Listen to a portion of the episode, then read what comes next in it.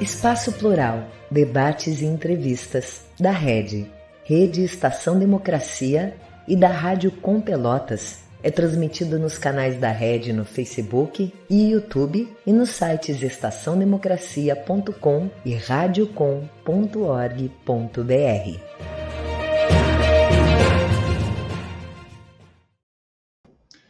Muito boa tarde. Estamos começando hoje uma série de cinco programas aqui no Espaço Plural, nos quais estaremos abordando temas relacionados com o bicentenário da independência do Brasil.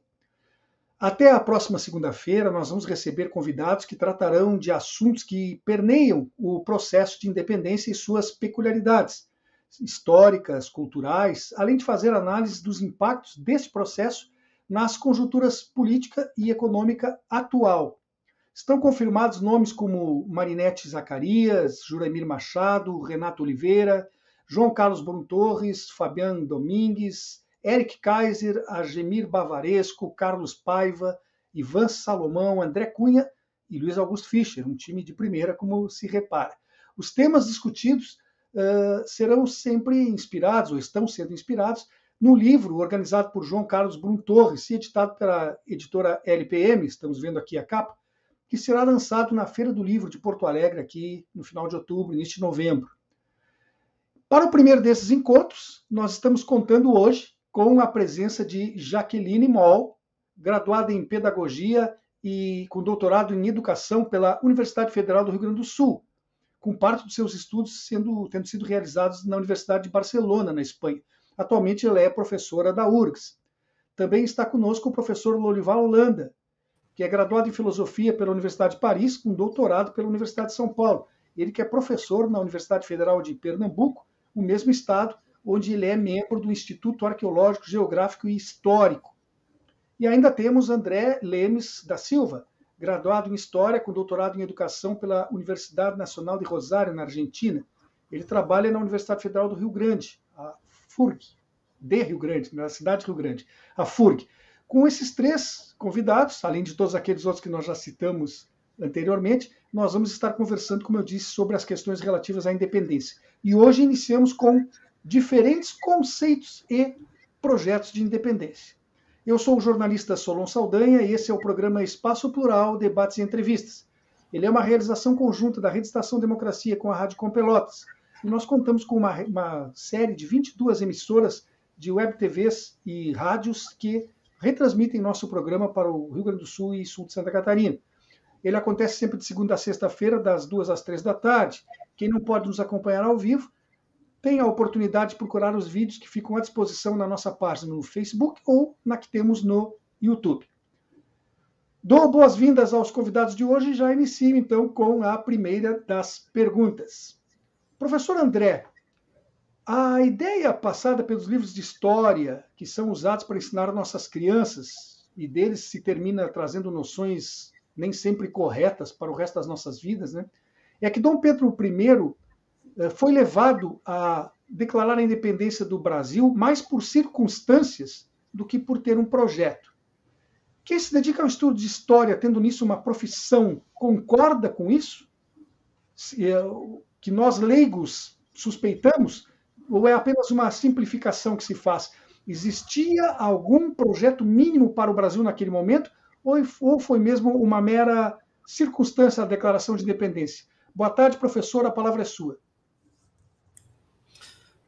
Boa tarde, Solon, Jaqueline, Lorival, companheiros, colegas que acompanham, nos, acompanham, nos acompanhamos já há bastante tempo e quero agradecer a oportunidade, o convite para estar presente nesse, nessa rodada de debates, no início dessa rodada de debates, um tema tão importante para o nosso país, né? A gente vai, estamos comemorando aí 200 anos da independência do Brasil e, e a tua pergunta já muito provocativa para um professor de história, né? É, que já na largada precisa articular isso e, e, e, isso faz parte do movimento que nós temos feito, né? não só uh, para quem estuda ou se dedica a estudar a história, mas especialmente para quem se dedica a ensinar a história, especialmente para as crianças e jovens do ensino fundamental uh, e do ensino médio. Né? Essa é uma grande missão nossa. é, e já parabenizo a rede, o Espaço Plural, pela escolha desse debate aí, e certamente outros, outros convidados estarão ao longo dos próximos dias também debatendo esse tema, né? Mas, de fato, assim, né, as estratégias metodológicas para o ensino de história, não só no Brasil, mas em todos os, os lugares, para elas são adequadas de acordo com as faixas etárias das crianças, né? Em alguns determinados momentos, a gente acaba simplificando o processo histórico para criar uma melhor compreensão é, junto às crianças, né? Especialmente as crianças ou adolescentes. Veja, a gente ensina a história do Brasil, a independência do Brasil é ensinada no sexto ano do ensino fundamental. Né? As crianças estão na fase da transição da infância para a adolescência, né? é, saem de uma rotina organizada dos anos iniciais do ensino fundamental, na grande maioria das escolas é, públicas brasileiras, na qual temos apenas um professor regente daquela classe, e de uma hora para outra os, os alunos então viram, saem de crianças para adolescentes ou pré-adolescentes, daqui a pouco eles se deparam com nove professores e uma outra estrutura que é organizada para recebê-los. Né? Então, isso por si só já é uma dinâmica que dá vida daquela criança, daquele adolescente, já há uma grande ebulição efervescente ali. Né? Então, quando a gente é, se lança para o trabalho de ensinar, a gente vai adequando as linguagens. Né? Eu sempre procuro, nas minhas aulas de história, quando atuo com as crianças, com os adolescentes em especial, é, é, fazer a adequação dessa linguagem, mas sem perder a essência do conteúdo o qual eu estou trabalhando, né? É, e trazendo para o contexto dele a problematização daquele momento histórico com a relação da história que eles vivem hoje. Ah, eu sempre trabalhei a minha vida inteira em escolas de periferias aqui em Rio Grande, essa é a minha constituição como professor.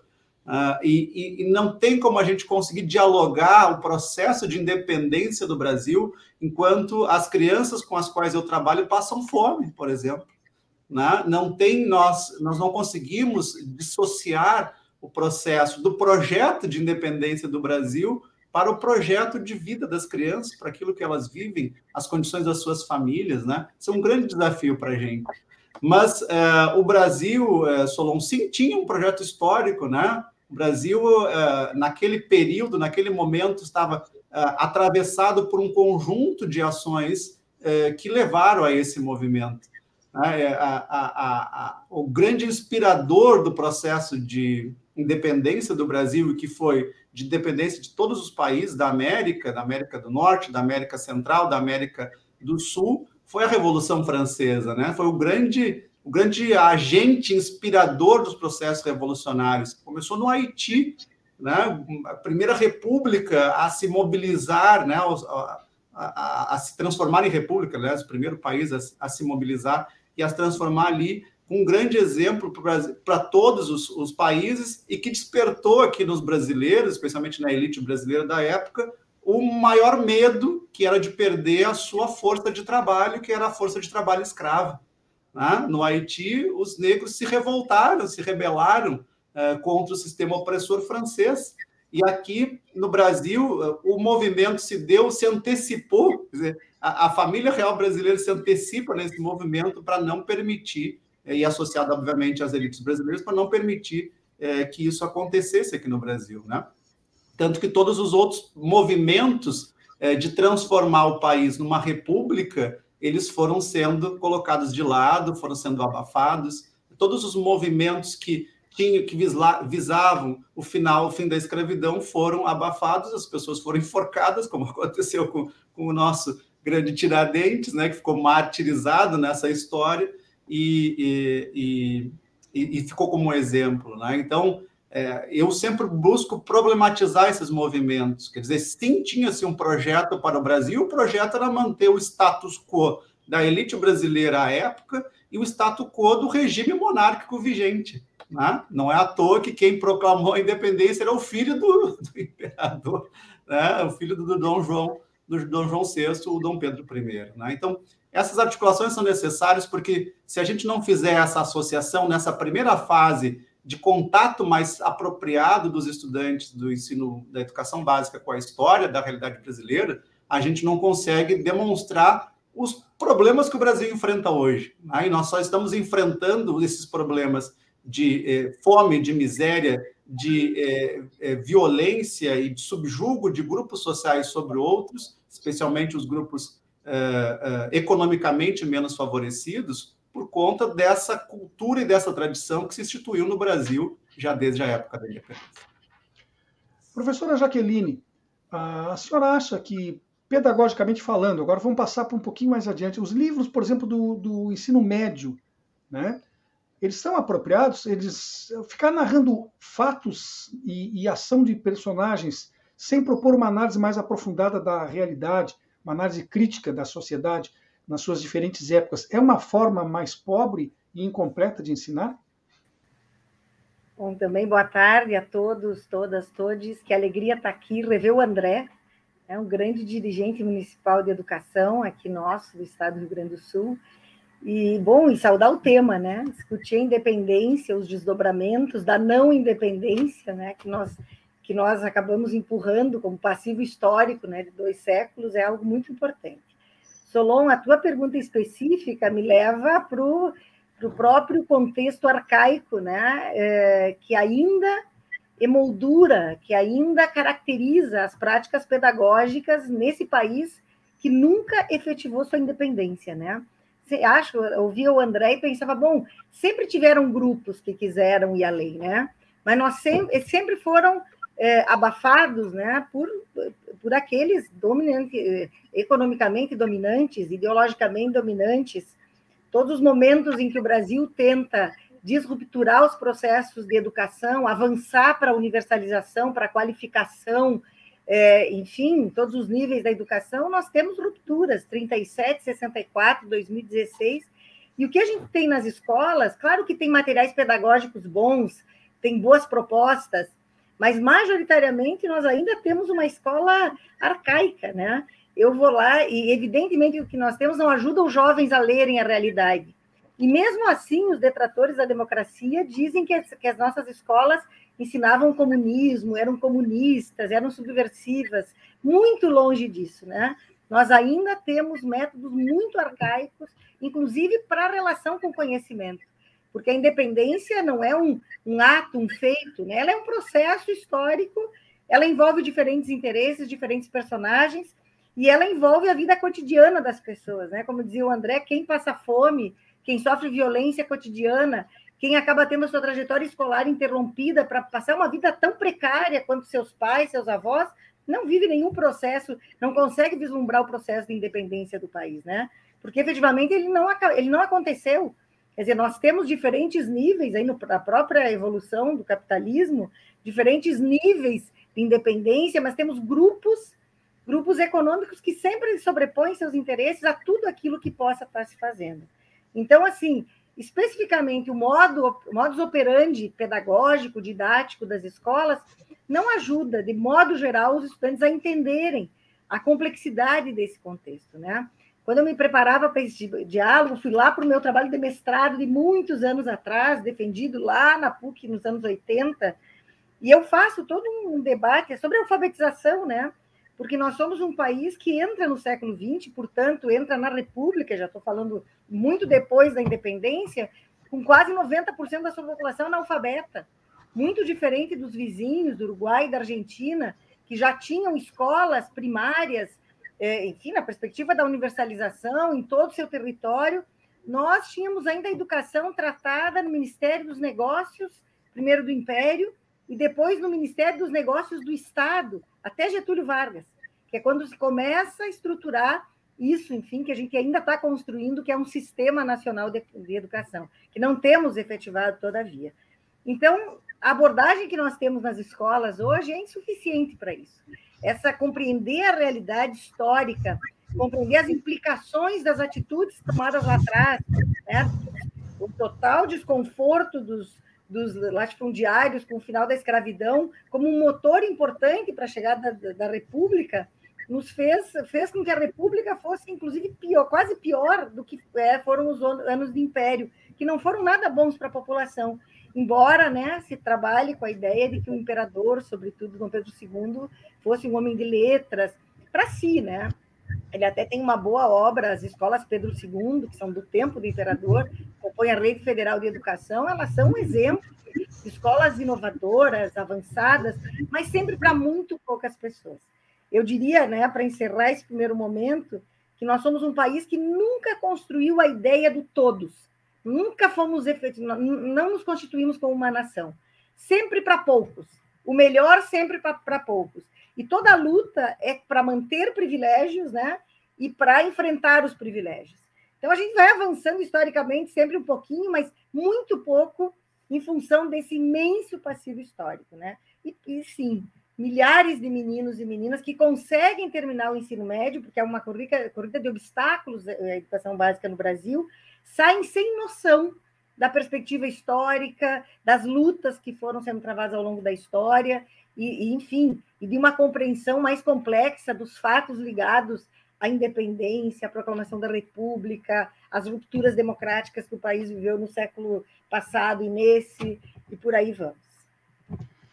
Professor Loival, o senhor é responsável por um dos capítulos do livro que citei na abertura, né, O País do Futuro e Seu Destino, e que está sendo inspiração para esta série do Espaço Plural.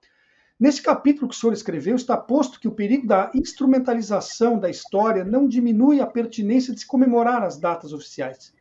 O senhor afirma também que a celebração pode ser um modo de ressignificar o passado. Nos fale um pouco sobre isso, por favor, sobre essa ressignificação do passado que uma data pode nos permitir.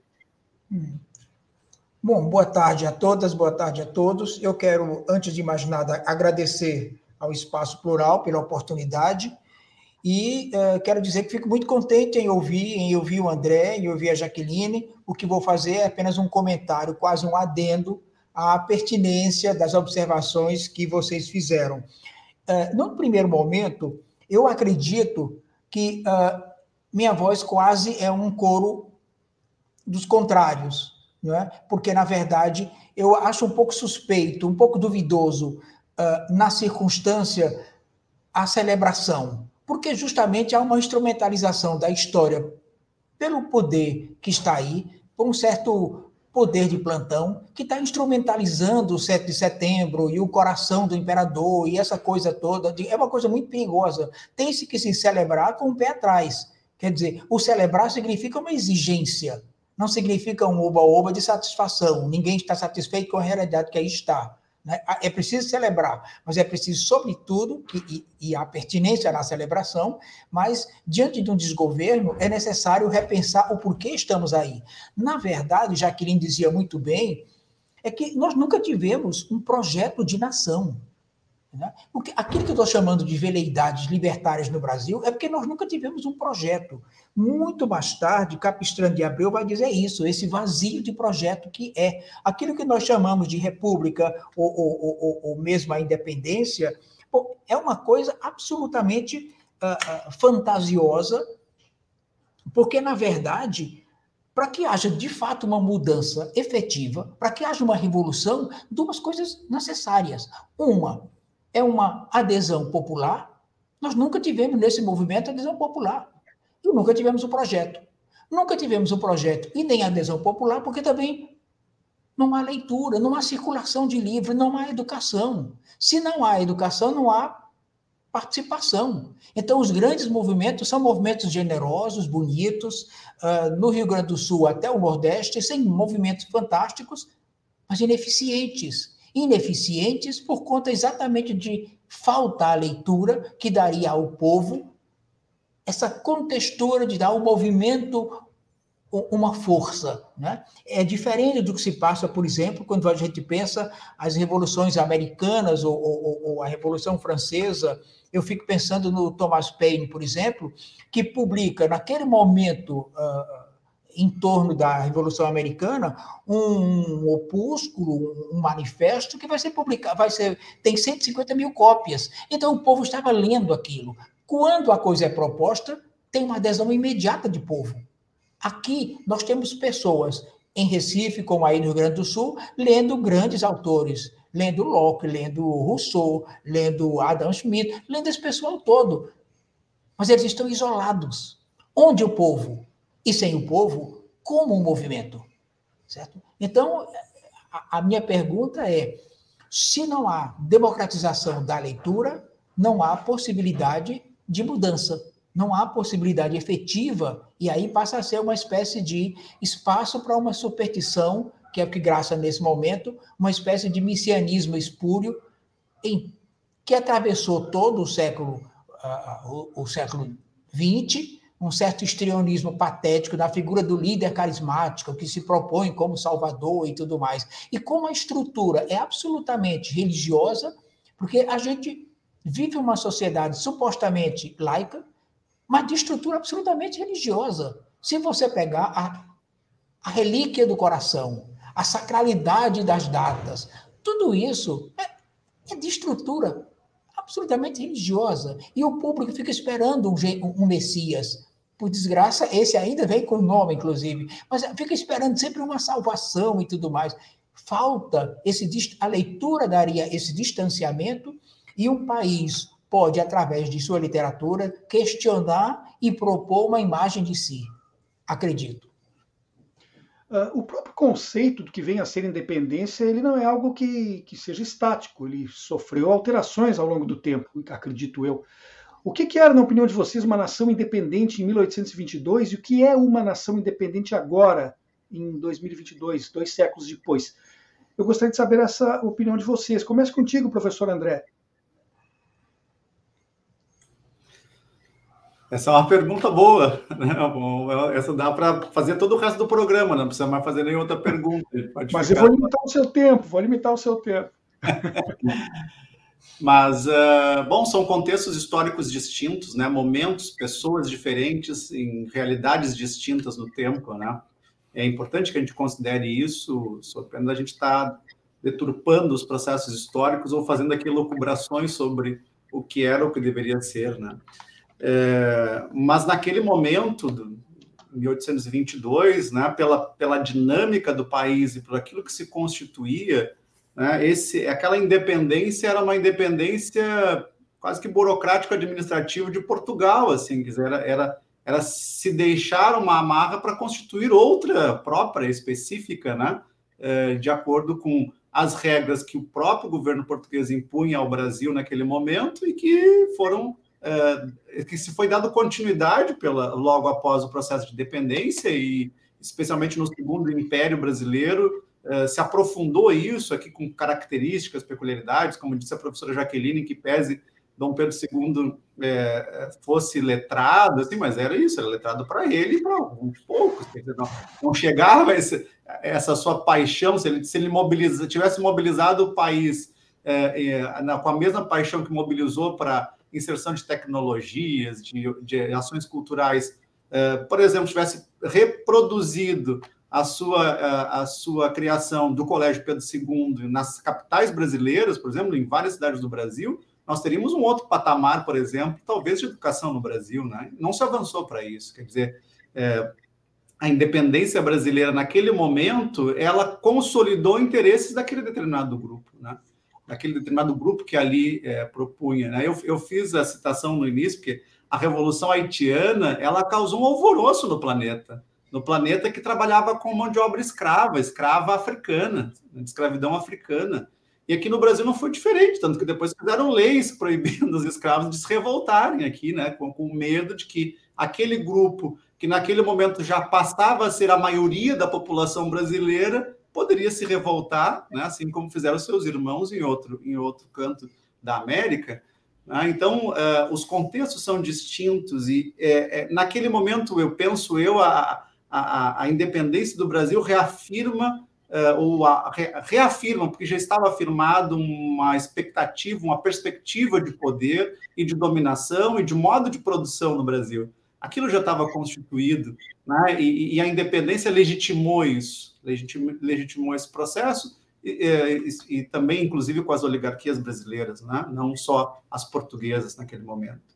E, e, e aos poucos, nesses diferentes períodos que a professora Jaqueline citou, a, a, os processos de independência do Brasil eles vão sendo movimentados e provocados, né?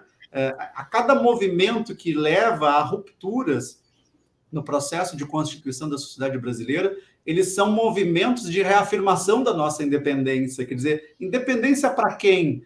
Quando há esses movimentos, de, especialmente de rupturas, é porque o, o país, o corpo do movimento social brasileiro começa a se articular, seja para reivindicar o seu direito, seu espaço, né, a sua vontade, e ele é duramente reprimido por quem detém o poder econômico no Brasil, poder cultural, poder eh, educacional, vamos dizer assim. Né? A educação é o lugar de desigualdade.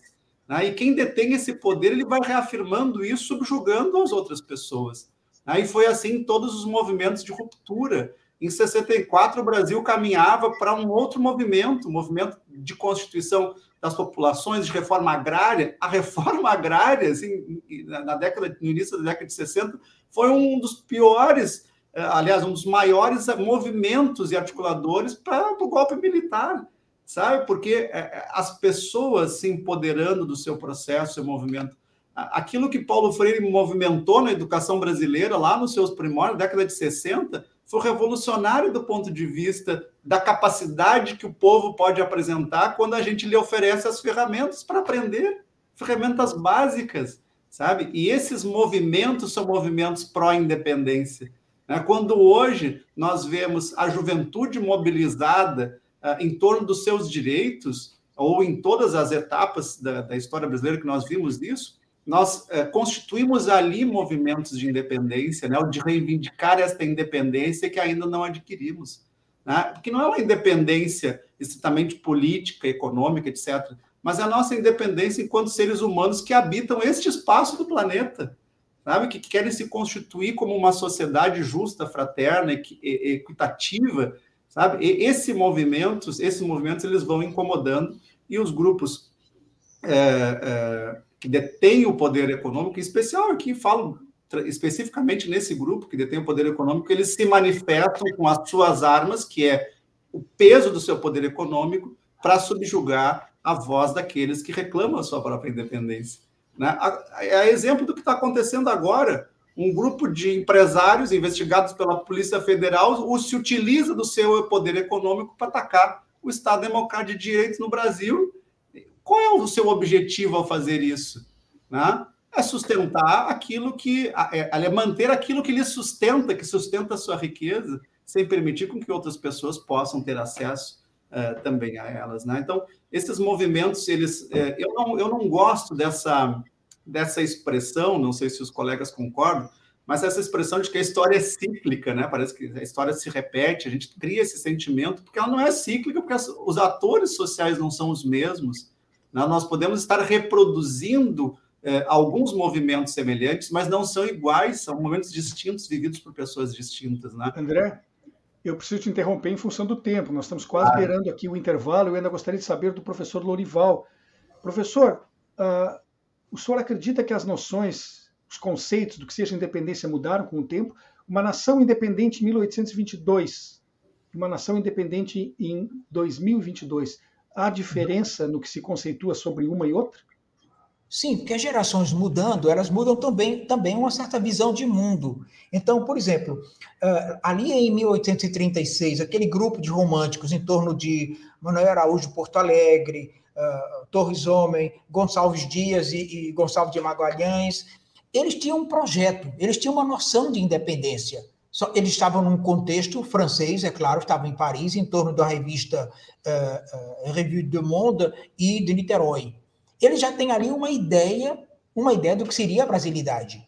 E é uma coisa muito positiva. Agora, como sempre, eles estão isolados certo? Eles não têm uma aderência popular. Claro que quando eles vêm para cá, eles estão imbuídos daquela das imagens do patrimônio histórico que está sendo criado naquele momento na França. Victor Hugo está lá promovendo essa coisa toda, e eles trazem isso para cá, uma necessidade. E daí a necessidade de criar hino nacional, de criar o tipo brasileiro. O tipo brasileiro quase foi o negro. Mas como nós estávamos muito, estávamos ainda muito perto da abolição, então tira o negro, coloca o índio. Então o que é que se faz com o índio? Coloca o índio no pedestal, porque aí você endeusa o, o, o índio a ponto que ele perde a consistência, ele passa a ser um mito. Né? E, e isso foi trabalhado na história do Brasil. Tira a realidade, essa mitificação ajuda a ter uma imagem, e aí a gente propõe como, como independência do Brasil e tudo mais. Sempre é uma criação. Cada geração vai criar uma narrativa, e são narrativas em torno de um fato possível. Né? Mas fica o fato, mas sobretudo fica o campo do depois, de onde, de onde, nasce, de onde nascem as lendas, enfim, a, a, essa história toda. Mas ali havia projeto libertário. Na mesma forma, quando mais tarde aqueles estudantes mineiros ali em Montpellier, uh, eu penso em Vidal Barbosa, Joaquim Maia, uh, Mariana Leal, eles estavam trazendo para o Brasil uma ideia também de independência do Brasil. Mas são sempre parece que a gente padece, não quero, não quero voltar à imagem cíclica, porque a imagem cíclica, André, é a imagem do inferno, não é? O inferno se repete sempre o mesmo e mesmo. O que a gente pode ter com felicidade, se conseguir, é aquela repetição uh, uh, uh, como o bolero de Ravel, que parece o mesmo com modulação, parece o mesmo, mas com exatamente. Então, é, é espiral, né? Então, mas a história não se repete. Isso já é o lugar comum, mas enfim, é para dizer que os projetos vão aparecer com gerações e sensibilidades sociais diferentes, com a mesma deficiência fundamental a, nós temos essa variante e as invariáveis.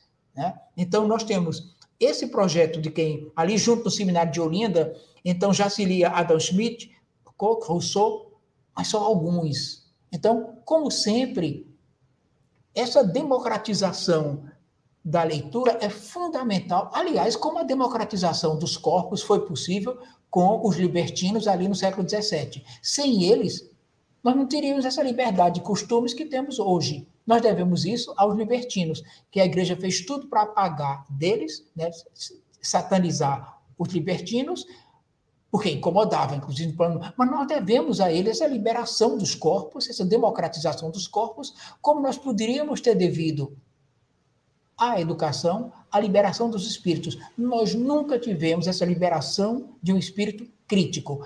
Se você tomar desses projetos antigos até hoje a universidade, a universidade vive de subserviência intelectual. Grandes teóricos a cada 10 anos, que parecem vir e resolver tudo. A dependência continua. Nós temos agora um intervalo de 40 segundos e já retomamos com a conversa de hoje.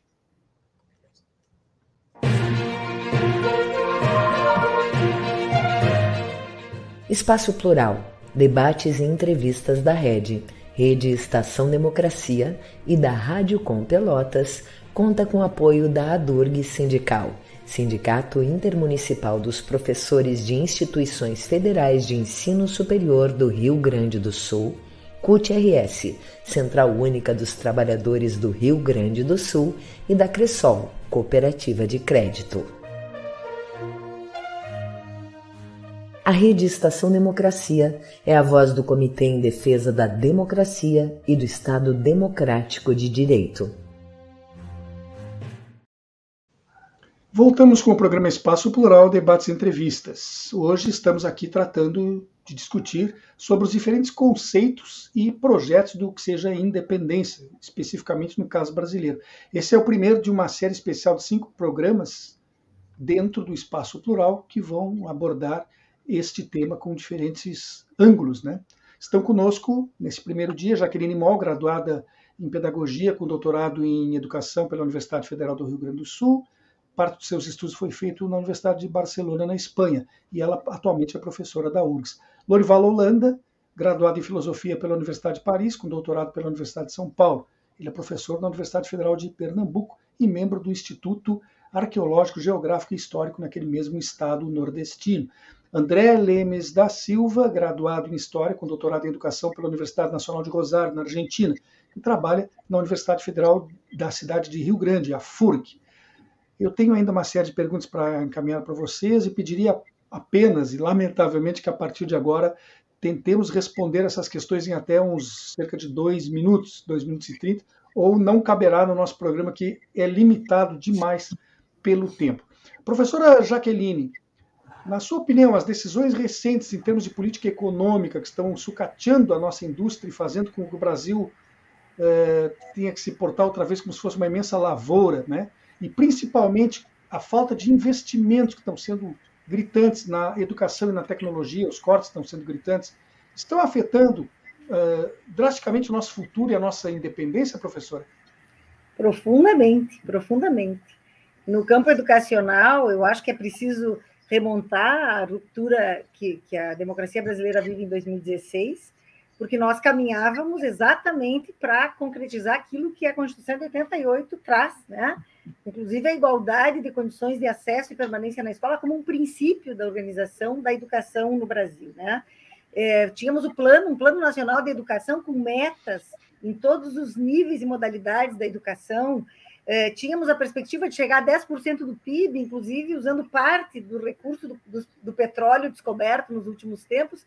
Tudo isso, o golpe, né? o golpe não é uma coisa genérica, na educação nós sentimos materialmente esse golpe. E evidentemente que isso tem ressonâncias claras no mundo econômico, porque a tentativa é manter esse país uma colônia, né? Nós temos parte da, da, da burguesia, da, da elite econômica associada a, enfim, a interesses internacionais, e é por aí que a gente vai. Um exemplo bem forte dessa perspectiva na educação é a reforma do ensino médio, Solon. Né? Tanto, vocês devem ter ouvido, devem estar, acompanhando isso, André, Lorival, quer dizer, o nosso tão castigado projeto de educação para todos. Lá em 2009, o governo do presidente Lula faz a emenda constitucional 59, que torna obrigatória a escola dos 4 aos 17 anos trazendo a perspectiva, inclusive, que o ensino médio passe a ser obrigatório, universal. Nós nunca conseguimos. Nós não universalizamos efetivamente nem a alfabetização, nem o ensino fundamental. Aliás, enquanto o Solon, o Lorival trazia é, a questão da democratização da leitura, me veio uma imagem, né? Quer dizer, imagem porque eu imagino mesmo é, na formatura das turmas do Paulo Freire, lá, lá em Natal, lá no, é, lá no interior, Angicos, vai o presidente Jango entregar o diploma de alfabetizados para aqueles camponeses e camponesas. E o general eh, Castelo Branco, que vai junto, diz o seguinte: depois de ouvir os discursos e a entrega das cartas escritas por aqueles homens e mulheres do povo para o presidente Jango, vocês estão criando cascavéis nesses sertões. Porque as Forças Armadas no Brasil, em que pese sua importante tarefa no cuidado com as fronteiras, etc., infelizmente compuseram esse, é, é, as tramas que levaram à ruptura democrática de 64 e esta, né, que tivemos há pouco. Então, lá em 64, a ameaça que significava Paulo Freire, super é, é, combatido né, por essas forças neoconservadoras, fascistas até hoje, porque representava a possibilidade de que o povo tivesse acesso a alfabetização como porta de entrada para o sistema educacional, porque a gente sabe o quanto isso faz diferença. Então, evidentemente que, que, que, a, que as, toda ação contra a indústria nacional, toda a perspectiva de voltar ao modelo agroexportador dependente, para o qual não precisa de gente escolarizada, precisa de carregador de saco, de gente que faça as funções muito básicas para que as fortunas de poucos né, sigam intactas. Isso tem tudo a ver com, é, com, a, com, os desmandos, com os desdobramentos da educação. Eu poderia falar da escola sem partido, da educação domiciliar, que é um outro golpe direto no direito universal à educação, né? Porque se a educação volta a ser domiciliar, se o Estado retira, né, se se retira do Estado esse papel, evidentemente que nós vamos ter muitos gestores públicos que vão dizer, bom, um gasto a menos, o povo que, enfim, repita aí as atividades que os pais, os avós fizeram e viva do jeito que for possível viver.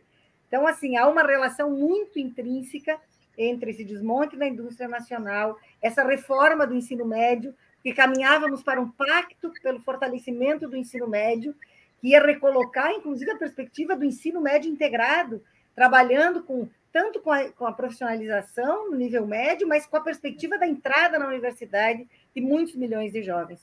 Tudo isso foi golpeado a partir de 2016 e é muito grave, né? Para essa essa independência vai tardar mais a chegar. E é como se aqueles que defendem seus privilégios retardassem a chegada do futuro. Um dia chegaremos, né? Pela nossa ação, evidentemente, mas é, é, é disso que se trata.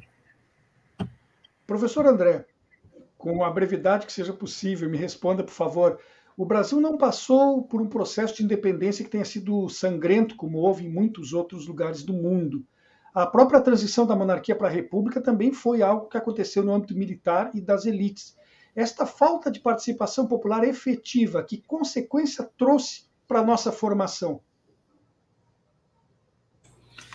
Por certo que esse, assim, é o, professor Lorival já tinha é, comentado um pouquinho sobre esse movimento, né, que é o não envolvimento do povo, da população brasileira em torno dos processos de independência, né, é, e não, não à toa, assim, não, não, não desproposital, né, mas propositadamente, assim, para aqueles que tinham acesso é, a, a, a, que tinham acesso à educação, especialmente a educação fora do Brasil, né, a educação é, muito era tradição brasileira de estudar na França, por exemplo, e a França estava naquela efervescência da ebulição do seu processo revolucionário ou das ideias iluministas, e isso vem chegando ao Brasil por esses grupos, né, que não, mesmo se mobilizando, eram poucos, né, não tinham esse poder, e, e talvez alguns, pelo próprio movimento da história naquele momento, não tinham nem sequer a, a vontade de alcançar outros grupos, né? como, por exemplo, a população mais pobre ou a população escrava brasileira, que era extremamente grande. Né? Então, é, essa, essa não vinculação, essa não articulação dessas pessoas em torno de um projeto de independência, é, por certo que elas forjam a nossa é, identidade e a nossa característica, né? a característica do nosso povo ao longo desse processo. Né? Então, boa parte daquilo que nós vivenciamos hoje, nessa dificuldade até de nos compreendermos como cidadãos brasileiros, para muitas pessoas que ainda nem conseguem ter essa dimensão, isso uh, está intrínseco uh, nessa raiz nossa, né? Quer dizer, o não envolvimento da população em geral, ou da maioria da população, no movimento uh, pró-independência, no movimento revolucionário, no movimento que busca transformar suas vidas, ela tem um impacto naquele momento e tem um impacto muito grande nas, nas gerações futuras. Né? Assim foi se constituindo uh, a, a, sociedade brasileira.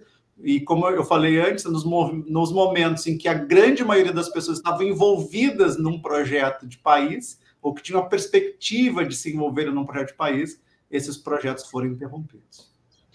Professor Olival, quando, na sua opinião, se forja uma identidade nacional brasileira, Obviamente, isso não se deu nas margens do Ipiranga e nem em assinaturas de documentos palacianos. Né? Indo mais longe, nós temos hoje em dia uma identidade nacional claramente definida, professor? Não, acredito que claramente definida, não. Isso é sempre um desidério, isso é sempre uma vontade de, né? Porque a, a nossa tara é, é, é antiga e é funda, né? Se você retomar, por exemplo, mesmo os nossos planos diretores, eles repetem repetem a mesma, a mesma tara. É uma espécie de participação efetiva no voto, que mascara muito mal essa, esse problema, eu acho que o, o, pecado maior da cultura brasileira com relação à educação, que é uh, colocar um catecismo no lugar de um sentimento crítico, de um pensamento crítico. Nós nunca tivemos um pensamento crítico na América Latina, não é só no Brasil, na América Latina de modo geral. Né? Então, começa um pensamento de identidade a partir do momento em que se tem uh, a possibilidade, a partir da educação, edúxere é isso, é fazer sair o potencial de. Né? Então, na, no momento em que você começa a, a fazer uh, dúvida, análise e uh, a análise, a dúvida e, e, e, o exame, a partir daí se começa a ter possibilidade de um processo de identificação. É coisa lenta. Né? Então, o que nós estamos vendo desse desgoverno, desse tempo todo, é um. Des, acho que é uma, uma espécie de desmoralização de toda a cultura a partir daquilo. O que, é que tem de mais grave nisso? A desgraceira econômica, é, é, é, é certamente, mas o mais grave é tirar do pessoal mais jovem o desencanto, tirar o, o, encanto que havia com a participação, a vontade de. Então, não tem coisa pior para uma juventude que o, o desencanto de dizer, ah, é política, isso não me interessa mais. Quer dizer, isso é o pior desse momento, nesse momento. Para mim, o pior nesse momento é desestimular a juventude do seu potencial de indignação, certo? Nada é pior que essa resignação o que eu chamo de é, é meu espaço antipoético por natureza. É assim mesmo, não posso fazer nada. Certo? Então, o projeto de identidade fundamental é um projeto de insubmissão ao real, certo? Eu acredito. Então, independência é isso. Mas a gente recompõe, eu acredito isso, uh, uh, e muda esse catecismo, que toda a estrutura do Brasil, a estrutura econômica repete, a estrutura política repete, a estrutura cu cultural também repete. É de um catecismo que dá a tranquilidade, dá aquela nada como um bom conceito, porque é o conceito que faz. A escola é a escola e a universidade.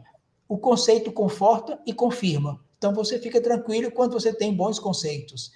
Questionar esses conceitos, aí começa é o iníciozinho de uma independência, começando de independência de espírito e depois a social. Professora Jaqueline, eu vou usar um trecho do, do, do, texto do professor Lorival, que está no livro citado, em que ele lembra uh, o inferno de Dante, para lhe fazer uma pergunta. Uh, segundo esse trecho que o professor usou, no inferno de Dante surge um castelo onde é, são postos, os, em determinado momento, os escritores, os intelectuais, os poetas, né? impedindo a circulação das suas ideias. A falta de interlocução é quase sempre letal para o artista como se sabe, né, letal também para a liberdade. O Brasil de agora, será que nós estamos vivendo um inferno desse tipo, na sua opinião? Eu vou ter que. O inferno me faz pensar, Lorival, extraordinário, me faz pensar é, em quantos aprisionamos, né? E para chegar no que chegamos aqui. Eu estou pensando no assassinato de Anísio Teixeira em 71, pouco se fala, Solon, e é preciso lembrar para aqueles que dizem que a, que a, ditadura só combateu os guerrilheiros, né? Claro que a gente sabe que aqui, essa é uma narrativa completamente torta, porque o monopólio da violência pelo Estado, matando muitos jovens. É, e Anísio Teixeira, com seus 71 anos, foi assassinado em março de 71. E ele queria que a educação não fosse privilégio. Aí, do, um baiano muito arretado, Lorival, né? nasceu lá em Caetité, e ele Sim. queria que a educação não fosse privilégio, que o Estado fizesse escola pública, produzisse vagas, que universalizasse. Herdeiro, né, tributário, e mais ainda, autor também dos manifestos de 32 e 59, e ele é assassinado. E a sua voz calada. E a voz de Anísio Teixeira, há pouco tempo a gente começa a recuperar.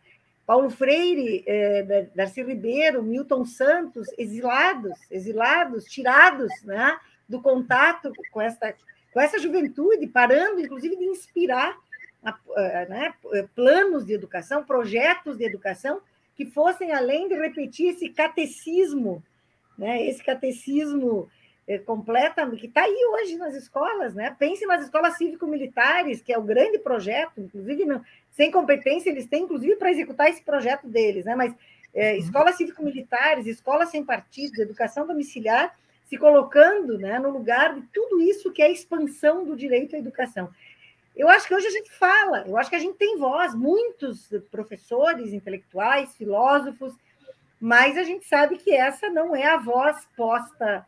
O máximo que a gente tem de aproximação com a perspectiva de redemocratizar o país é a perspectiva empresarial que vem por grandes movimentos que os empresários têm, inclusive em torno da educação. Né?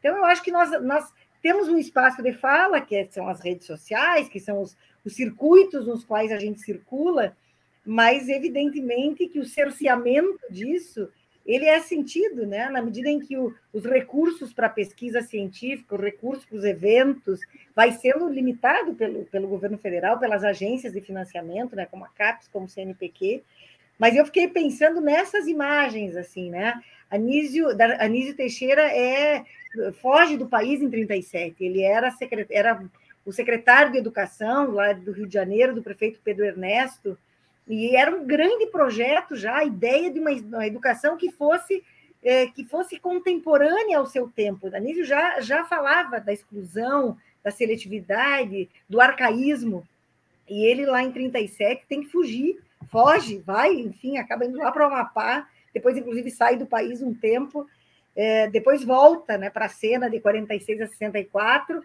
e tem que desaparecer de novo e depois desaparece fisicamente né, nas mãos do regime. Então, eu acho que a gente vive a luta por manter esse espaço de fala, por manter esse espaço de formação dos jovens, porque sem, sem encanto, o desencanto e o desalento Né? Eles são, de fato, como dizia o professor Lorival, eles são uma, uma constante na vida dos jovens, como se nada nada fosse mudar. Não adianta, porque é isso, um pouco repetir o trágico destino das gerações anteriores, a precariedade das gerações anteriores.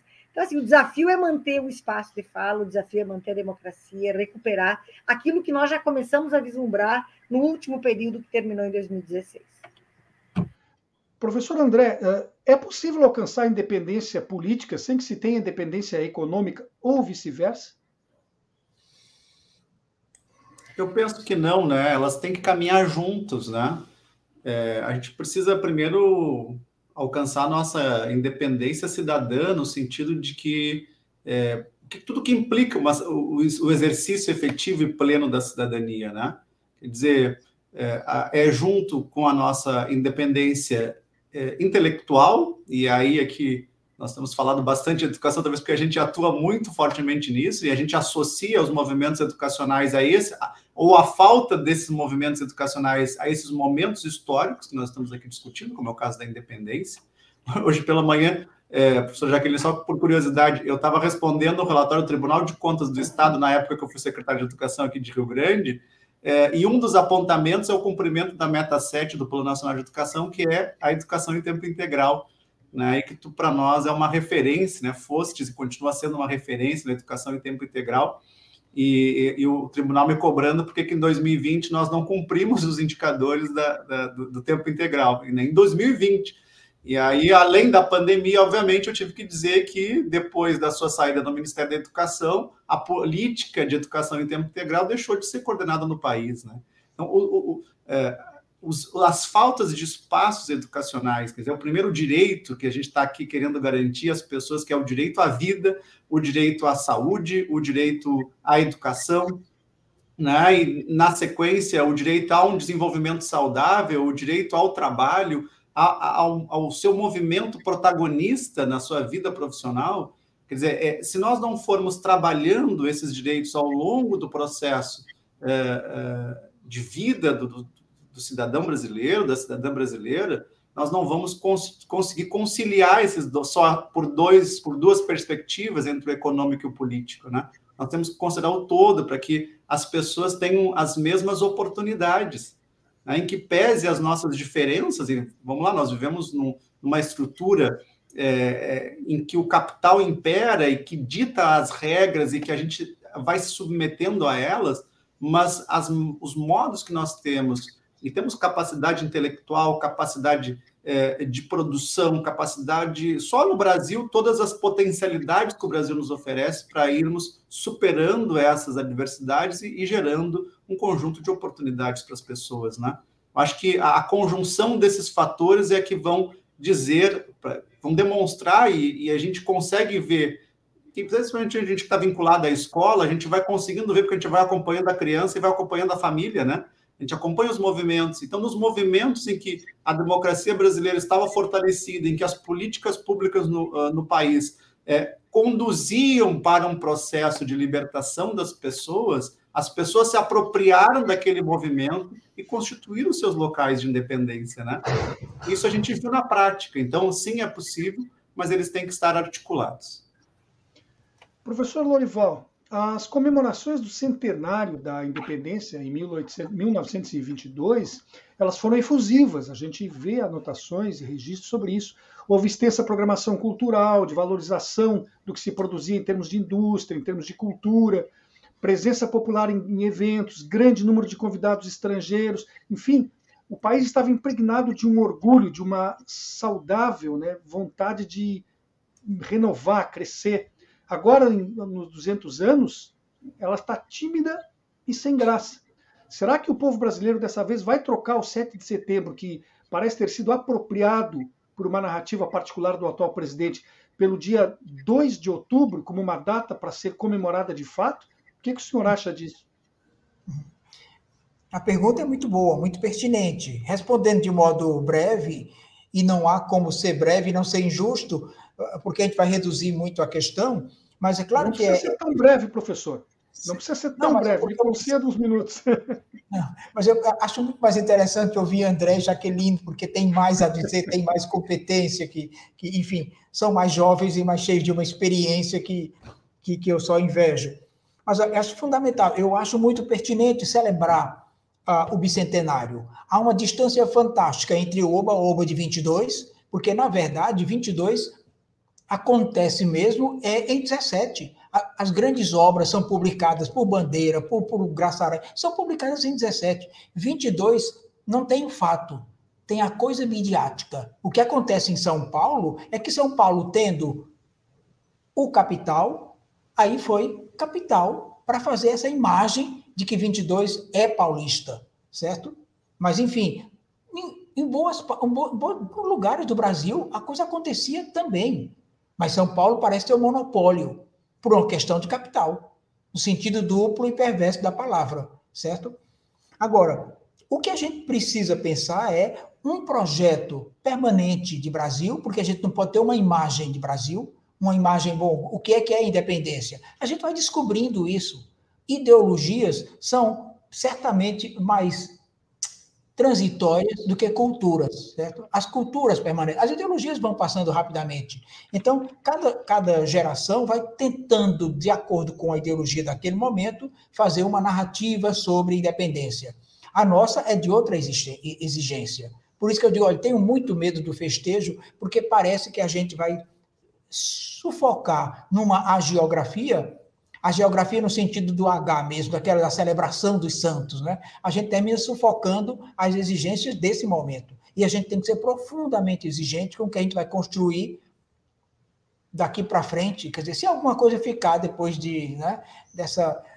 Mas, ah, enfim, não, não sou pessimista, não sou pessimista. Mas eu acredito que é a nossa função é trabalhar uma outra independência, mas uma independência real, uma independência de insubmissão ao, ao que está aí. Né? Naquele sentido mesmo do, do, do que diz o poeta René Char, é, é, quem não veio para transformar, quem não veio para incomodar, não merece nossa consideração, certo? Essa é a, a independência de real de espírito. Professor, muito obrigado e também pela sua modéstia e generosidade. Tenho certeza que o André uh, e a Jaqueline concordam comigo. O nosso programa, infelizmente, está chegando ao seu final, né? O tempo corre. E hoje nós estivemos aqui conversando conosco sobre os diferentes conceitos e projetos de independência. Jaqueline Moll, graduada em Pedagogia com doutorado em Educação pela Universidade Federal do Rio Grande do Sul, ela que fez parte de seus estudos em Barcelona, e atualmente é professora da URGS. Também Lorival Holanda, o professor que eu acabei de elogiar particularmente, graduado em Filosofia pela Universidade de Paris, com doutorado na Universidade de São Paulo. Ele que é professor em Pernambuco e membro do Instituto Arqueológico, Geográfico e Histórico daquele estado. Aliás, não falei também da, da questão de letras, né, professor? Da Academia de Letras. E André Lemes da Silva, graduado em História, com doutorado em Educação pela Universidade Nacional de Rosário, Argentina. Trabalha na Universidade Federal do, do, da cidade de Rio Grande, a FURG. Muito obrigado a vocês três, que realmente abrilhantaram o programa de hoje, nos permitindo uma bela abertura para esta semana especial, para esses cinco programas especiais que estaremos fazendo, estamos fazendo, sobre a independência do Brasil. Amanhã, dia 31, vamos abordar o tema jornalismo, escravidão e política na independência. Antes de concluir, eu também tenho duas outras importantes informações para repassar a quem acompanha os programas da Rede Estação Democracia. A primeira é que nós iremos iniciar nesta quinta-feira, 1 de setembro, uma campanha pelo voto democrático. Para tanto, vamos inserir na nossa programação uma série de pequenos vídeos que constam depoimentos de professores, escritores, jornalistas, líderes sindicais, enfim, pessoas que defendem a necessidade da pluralidade do pensamento e a constante luta pela inclusão dos menos favorecidos, o que se conseguirá com a eleição de representantes no executivo e no legislativo que sejam homens e mulheres que defendam a Constituição, os direitos dos trabalhadores e também o sistema eleitoral. A segunda informação pertinente é que a partir de hoje temos mais um programa com parceiros aqui integrando a grade da rede. Começa em instantes, agora, logo depois das três da tarde, você já pode acompanhar na nossa página o Audiências Interativas, que é feito pela Comissão da, de Legislação Participativa da Câmara dos Deputados. Hoje estará sendo abordada a segurança do processo eleitoral e a violência política. eu encerro mais uma vez com meus sinceros agradecimentos aos três participantes de hoje e também desejando à nossa audiência, todas e todos que nos acompanham nesse momento, uma excelente terça-feira. Nós voltaremos a nos encontrar aqui amanhã às duas horas da tarde. Até lá.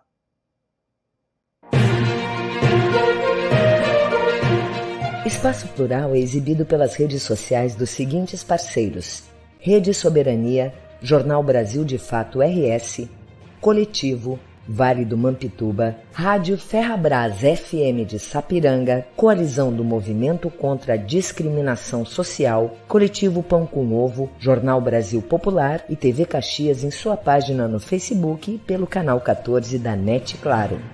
Jornal Já Porto Alegre, Portal Litoral Norte RS e Terra Livre Rádio Web de Ulha Negra. Passo de Torres TV e para Desporto TV em seus canais no YouTube. Espaço Plural pode ser acompanhado também nas páginas da CUT-RS e do Sindicato dos Jornalistas Profissionais do Rio Grande do Sul.